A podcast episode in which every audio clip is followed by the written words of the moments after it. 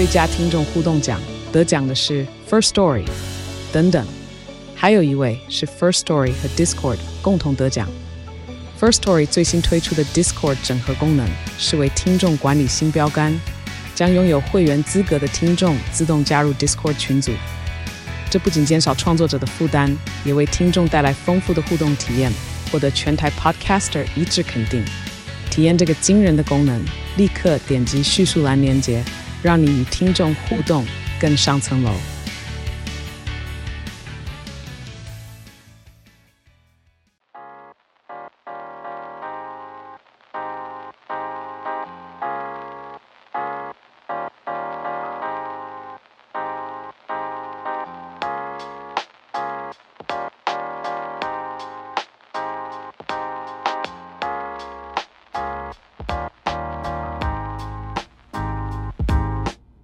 大家好，欢迎来到叉叉 Y 跟你看电影，让你看电影更有梗。我是叉叉 Y。欢迎收听 H N 三六，这是一个日更的声音节目。我们将用三百六十五天的篇幅，每天分享一则历史故事和一部影剧作品，带你了解历史上发生一些重要的事件哦。我们今天又非常的开心，邀请到的是历史召唤兽老 A。哎，大家好，我是时空调查局老 A，在此受召唤而来。好了，我们接下来聊聊的是在一六零五年十一月五号所发生的火药阴谋事件。那我们今天要介绍的电影呢，是在二零零五年上映的《V 怪客》。那相信呢，大家应该如果有看过《V 怪客》这部片的话，应该对当中的一句台词非常的有印象啊，就是 Remember, Remember the fifth of November，十一月五号这一天，对于英国人来说呢，是一个非常特别的日子。英国在这一天会大肆的庆祝。那这一天呢，会做什么事情呢？基本上就会有很多的人呢，在晚上的时候拿着火把上街头啊，然后呢还释放烟火，然后并且呢用一个马车来押解着一个非常巨大的一个人像，把它运到一个篝火前面，把它燃烧掉啊。这个被称作是十一月五号的篝篝火之夜。也称作是所谓的盖福克斯节。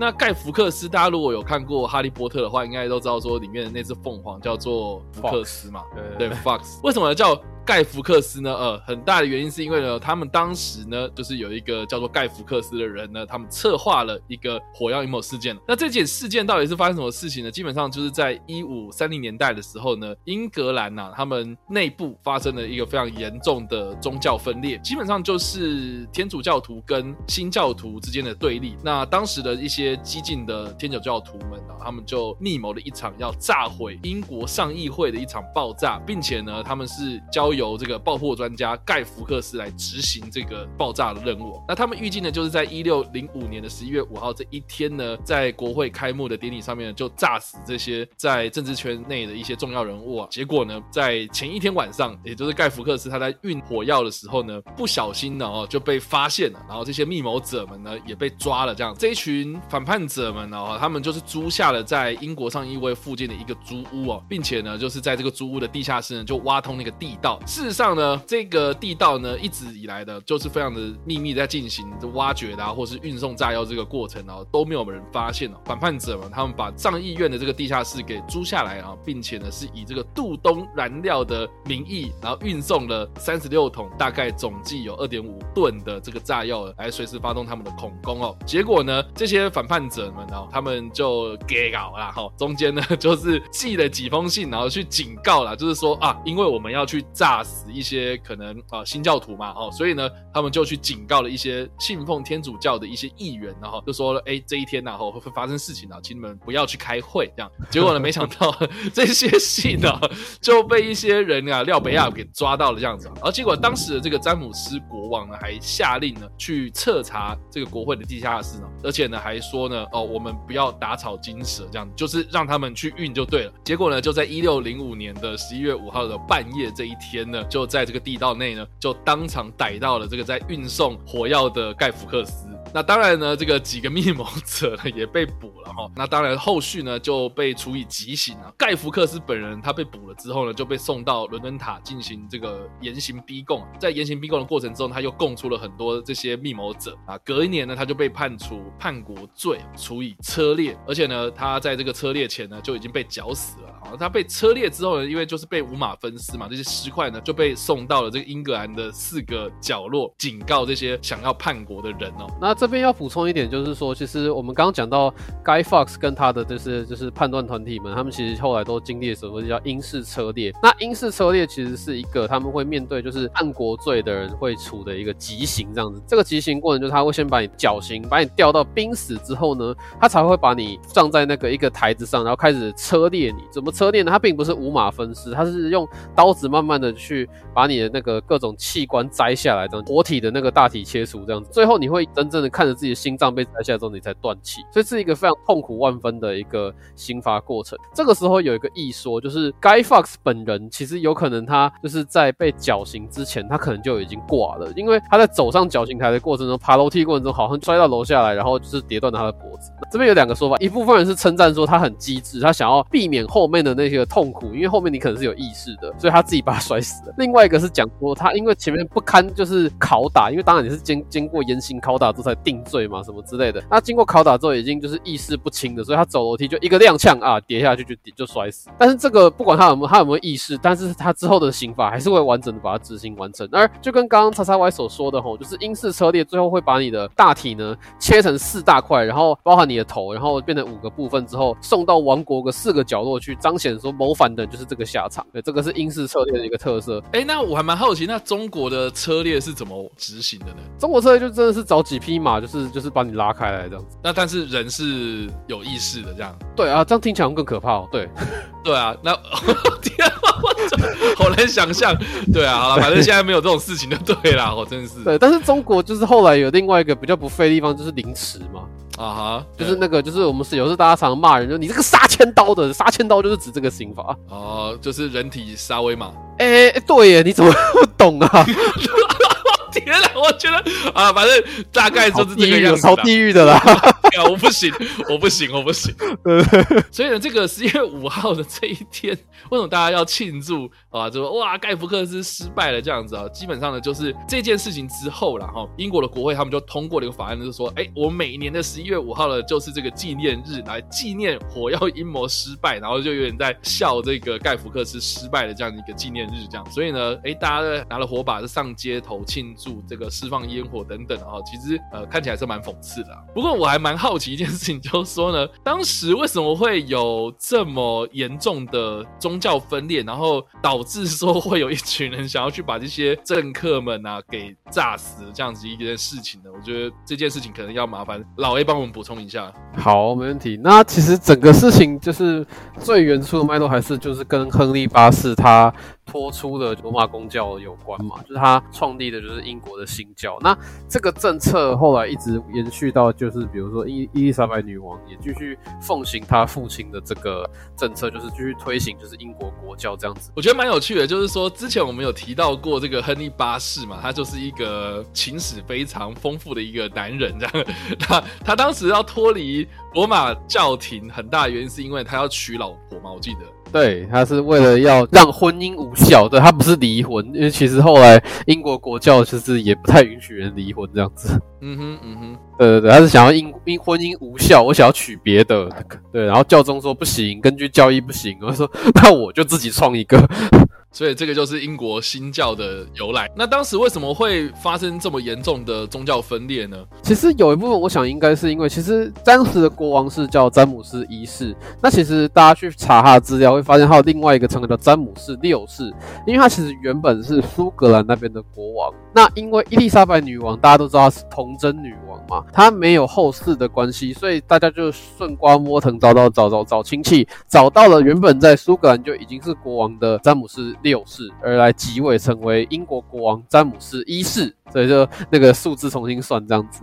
好，那大家想到苏格兰，要想到同时想到一件事情，苏格兰并没有很流行英国公教，他们比较流行的是天主教。所以其实国王本人也是一个天主教徒，所以我想这股情绪会这么由来，是因为这些天主教徒可能原本期盼说，一位天主信仰天主教的国王上台了，是不是可以恢复我们这些教徒有同等的权利，有宗教自由啊，有同样的政治权利啊等等，不要再受压迫。因为其实你你捧一个宗教作为国教的同时，就会把另外一宗教踩下去。那英国当时的天主教就是经历这样的一个过程，所以原本这些就是发动火药阴谋的这些人，其实他们就是期，可能我猜是在期待说国王能够恢复他们的权利，但他们失望了。于是他们决定用透过爆破的方式去，就是让整个政府就是直接改头换面，这样子，就是把它都就是能够让天主教重新回到台面上。对，我想应该是这个原因。这边也帮大家补充一下，就是说我们所谓的詹姆斯六世或者詹姆斯一世，他的妈妈就是之前我们有提到过被伊丽莎白一世给处死的那位玛丽一世啦，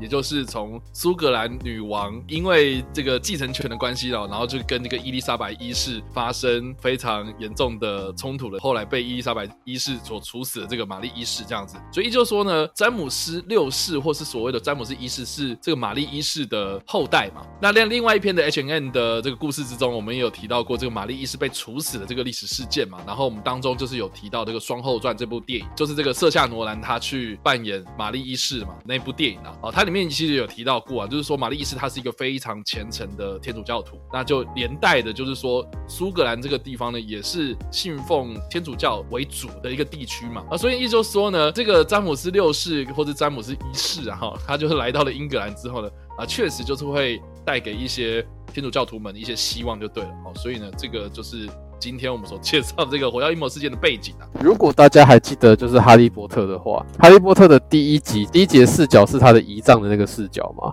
就是在小说里面，对，他那个时候，因为那一天小说的开始那一天就是哈利他就是打败了伏地魔那一天，然后因此街上有许多的巫师偷偷在用魔杖在放烟火。所以他的姨丈看到就觉得说奇怪，今天又还没到篝火之夜，为什么大家开始在放烟火？因为小说开始的那一天是十月三十一号，第一就是我们今天讲这个十一月五号还有几天的时间，但是就是可能让当时的一些麻瓜以为说，嗯，奇怪，为什么大家在提前放烟火？其实我们刚刚有提到的这个盖福克斯在运这个火药要在这个地道之内，然后要到上议会这个地方买炸弹这个场景，其实，在我们今天所介绍的这个二零零五年上映的《V 怪客》的这部电影里面的一开始，其实也有重现哦，就是盖福克斯被抓的那一天晚上这样子一个场景，这样哦，所以在一开始就是有介绍到了。那我觉得蛮有趣，就是说了《V 怪客》它这个故事呢，其实是根据。一个漫画大师 Alan Moore 他的同名漫画所改编而成的电影，那他的这个故事的背景就是在一个架空的现代啦，英国它被一个集权的政府所控制，然后这一个 V 呢，呃，自由斗士 V 呢，他就策划了一场煽动英国民众反抗政府的一个叛变行动，